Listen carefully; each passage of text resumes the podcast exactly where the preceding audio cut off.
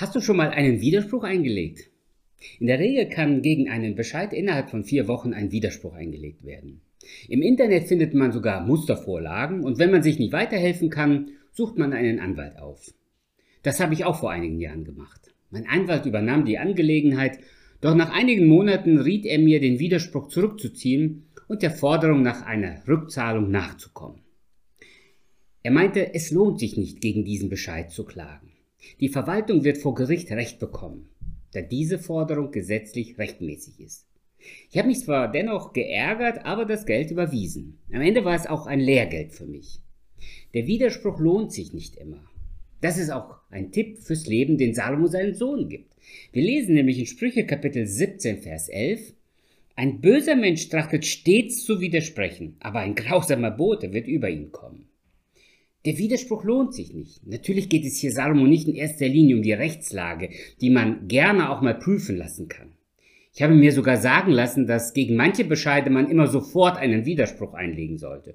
Doch da bin ich kein Experte und das ist auch nicht die Lebensweisheit, die Salomo seinem Sohn hier mitgeben will.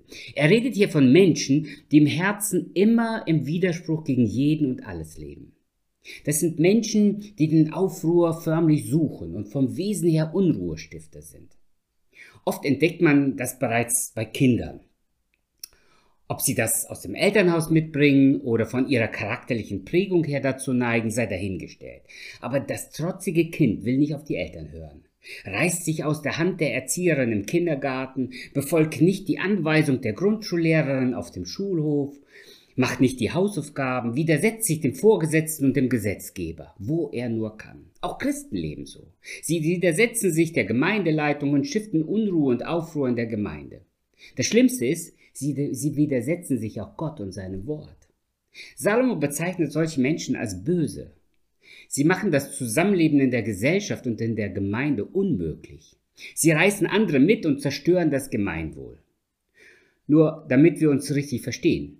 Es gibt auch sowas wie den zivilen Ungehorsam.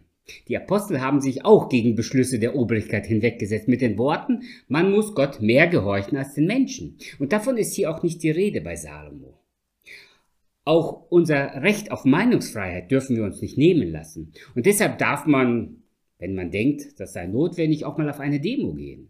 Salomo spricht von Menschen, die sich partout nicht an Ratschläge, Verordnungen, Gebote und Gesetze halten wollen. Diese Menschen scheitern am Ende. Salomo spricht hier von einem grausamen Boten, der über sie kommen wird. Damit meint er, dass sie irgendwann die Rechnung dafür bezahlen müssen. Manchmal bereits im Diesseits, aber ganz sicher werden wir alle vor Gott verantworten müssen für unser Tun und das ewige Gericht wartet auf jeden von uns. Deshalb sagt Gott, Heute, so ihr meine Stimme hört, verstockt euer Herz nicht. Wenn Gott redet, dann lohnt sich kein Widerspruch. Jona ist dafür ein Paradebeispiel. Gott schickt ihn nach Ninive zu den Feinden Israels, aber Jona läuft davon. Doch er hatte die Rechnung ohne den Wirt gemacht. Gott kommt ihm nach und Jona muss die schmerzvolle Lektion lernen, dass sich der Widerspruch nicht lohnt. Wir können uns gern und gut über Gottes Wort hinwegsetzen, aber du kommst an Gott nicht vorbei. Es ist naiv zu glauben, dass Gott ähnlich wie die Polizei auch mal ein Auge zudrückt oder uns es gar nicht erwischt. Gott sieht alles und er übersieht nichts. Sein Wort ist Maßstab und gilt immer. Widerspruch lohnt sich nicht. Das musste Israel immer und immer wieder schmerzvoll erfahren. Auch Paulus war als Saulus ein eifriger Kämpfer gegen das Evangelium, bis Gott ihn aufhielt und ihm die Augen öffnete. Er musste bekennen, gegen Gott lohnt sich der Widerspruch nicht. Wenn Gott etwas Sünden nennt, dann ist das Sünde. Homosexualität, Sex vor der Ehe, Abtreibung, Mord und Diebstahl sind Sünden. Widerspruch lohnt sich da nicht. Aber auch Geiz und Stolz, Ehrsucht und heuchlerische Frömmigkeit sind Sünden. Auch da lohnt sich kein Widerspruch. Statt gegen Gott zu rebellieren und seinem Wort zu widersprechen, sollten wir uns demütig unter sein Wort stellen und nicht besserwischerisch dem Wort Gottes widersprechen. Die Bibel spricht von einem Tag des Gerichts, wo jeder Mensch sich vor Gott verantworten muss. Jedes Wort, jede Tat wird von Gott beurteilt. Jesus ist für unsere Sünden und unsere rebellischen Widerspruch gestorben. Er will uns unsere Schuld vergeben, wenn wir ihm unsere Sünden bekennen. Widerspruch lohnt sich nicht. Erst recht nicht, wenn wir uns schuldig machen vor Gott. Doch bevor es zu spät ist und Gott uns zur Verantwortung zieht, sollten wir ihm hier und heute bekennen, dass wir Sünder sind und ihn um Vergebung bitten, bevor er uns mit seiner Strafe begegnet.